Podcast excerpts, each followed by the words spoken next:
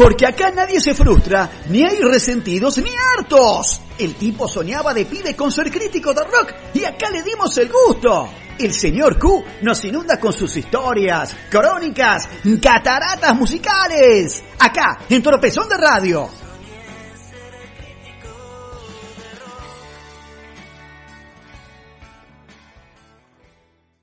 Buenas noches, queridos amigos. Buenas noches, Pablo. Buenas noches, Marcelo. Buenas noches a todos.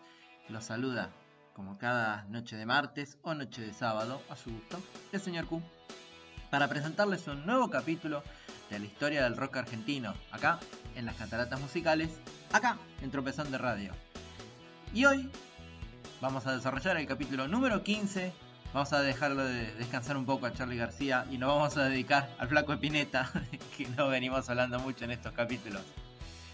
Y uno de sus grupos fundamentales el que prácticamente lo tuvo ocupado durante la primera mitad de la década del 80. Esta noche vamos a hablar de Spinetta Jade.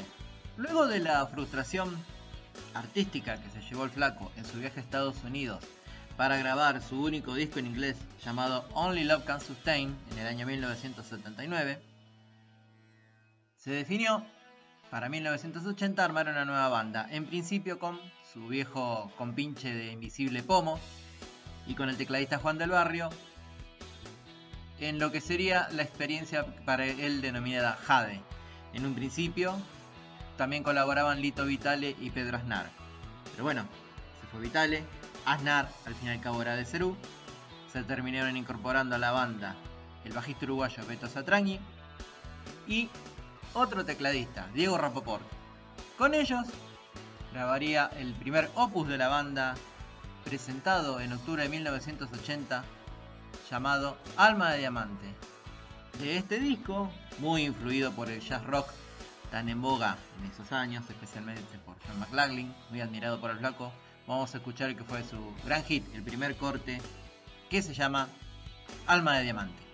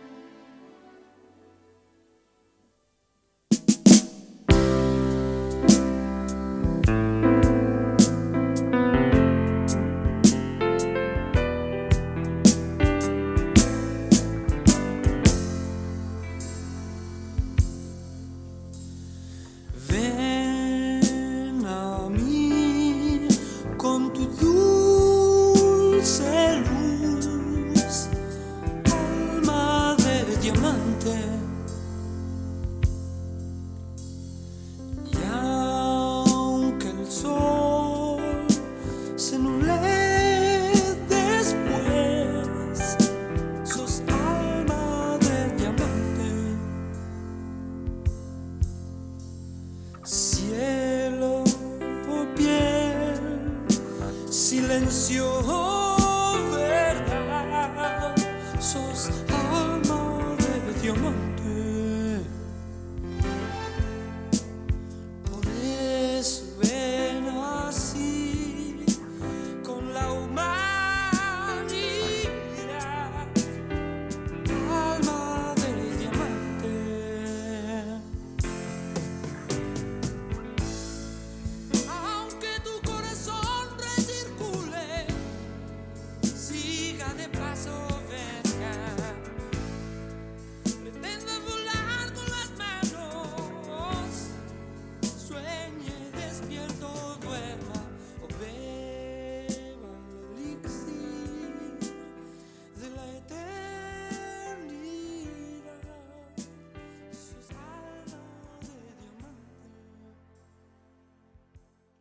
Para 1981, ya una vez terminada la reunión de almendra de la que hablamos en el capítulo anterior, el flaco volvió a insistir con el proyecto Jade, con dos cambios de integrantes, salían Satrañi y Del Barrio y eran reemplazados por Frank Ostersek y por Leo Sujatovic, y con ellos editaba el segundo disco de la banda, siguiendo todavía un poco con la atmósfera jazz rockera, llamado Los niños que escriben en el cielo. De este álbum vamos a escuchar uno de esos hits eh, perdidos de la historia del flaco Spinetta. Esto es Jade haciendo El hombre dirigente del disco Los niños que escriben en el cielo de 1981.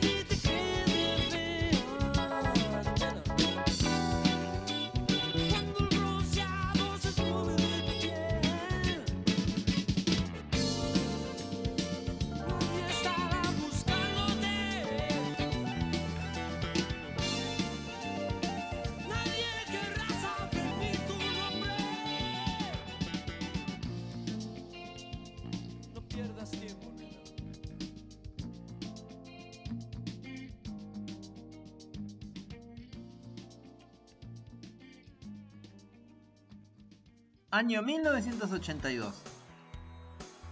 Spinetta vuelve a poner en el freezer a Jade para darle un mini regreso a su carrera solista con el disco Kamikaze, del cual ya hablaremos y ampliamente. Recién para fin de año se vuelve a reunir el grupo, ya sin Diego Rapoport, solamente con Sujatovic a cargo de los teclados para grabar el disco que presentarían en 1983 que se llamaría Bajo Belgrano. Quizás Bajo Belgrano sea el disco más importante de la carrera de Jade. Es un flaco que letrísticamente se refiere mucho a pintar su aldea y quien pinta su aldea pinta su mundo. De este disco salieron grandes hits como Resumen Porteño, como Maribel se durmió. Pero ahora le quiero que compartamos esta canción llamada Mapa de tu amor de ese disco. Muy en un sonido muy FM, muy comercialoide, para muchos fue el tema más comercial que hizo el Flaco Spinetta en su carrera. Pesa mucho la influencia de Leo de Sujatovic en este estilo musical, un pop tipo AOR americano. Sin embargo sigue siendo una gran canción del Flaco y una de mis favoritas. Esto es Jade haciendo Mapa de tu amor.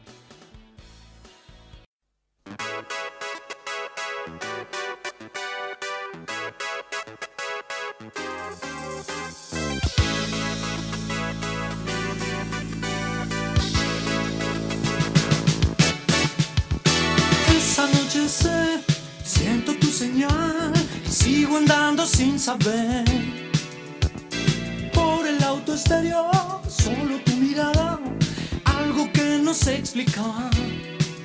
Oh, decime lo que sea, solo quiero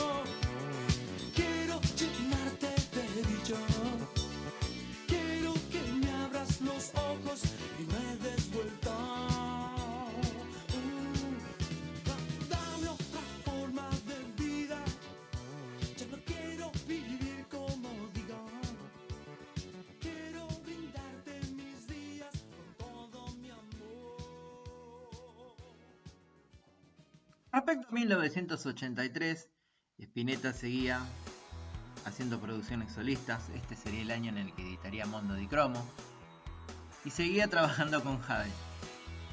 A finales de 1984, Spinetta Jade lanza su cuarta placa, Madre en Años Luz, un disco diferente a lo hecho antes por el grupo. Esta vez Pomo casi no tiene participación en el disco, Spinetta decide reemplazar su batería por máquinas de ritmo, y los temas se tornan un poco más hacia el, synth pop, el pop de sintetizadores. El flaco ahora estaría acompañado por Mono Fontana en teclados, Lito Pumer en guitarra, Paul Dursch en bajo, más pomo. Madre en Año Luz tendría muy buena recepción, tanto de la crítica como del público. Tuvo un par de hits muy grandes para la época, como eran Camafeo y Ludmila. Sin embargo, la banda no tendría mucha más vida y para 1985 Jade sería disuelto por Spinetta. Y él mismo lo explica en un reportaje dado en esos años. La disolución de Jade fue una decisión dramática. Me di cuenta de que no podía continuar sobre el esquema en el que se estaba moviendo el grupo. No por la música que estábamos haciendo, sino porque recibí una estocada mortal de parte de los otros músicos con respecto al Luna Park y todo lo que involucraba su participación económica en el concierto. Este bajón me obligó a separar al grupo después de una serie de actuaciones que ya tenía firmadas. Vamos a darle un repasito a Madre en Año Luz escuchando una de las más hermosas canciones de la carrera del Flaco Spinetta. Enero del último día. Marcos amanece el sol las nueve. Le besa los ojos, le lava la cara. Y más allá del río y de los puentes se le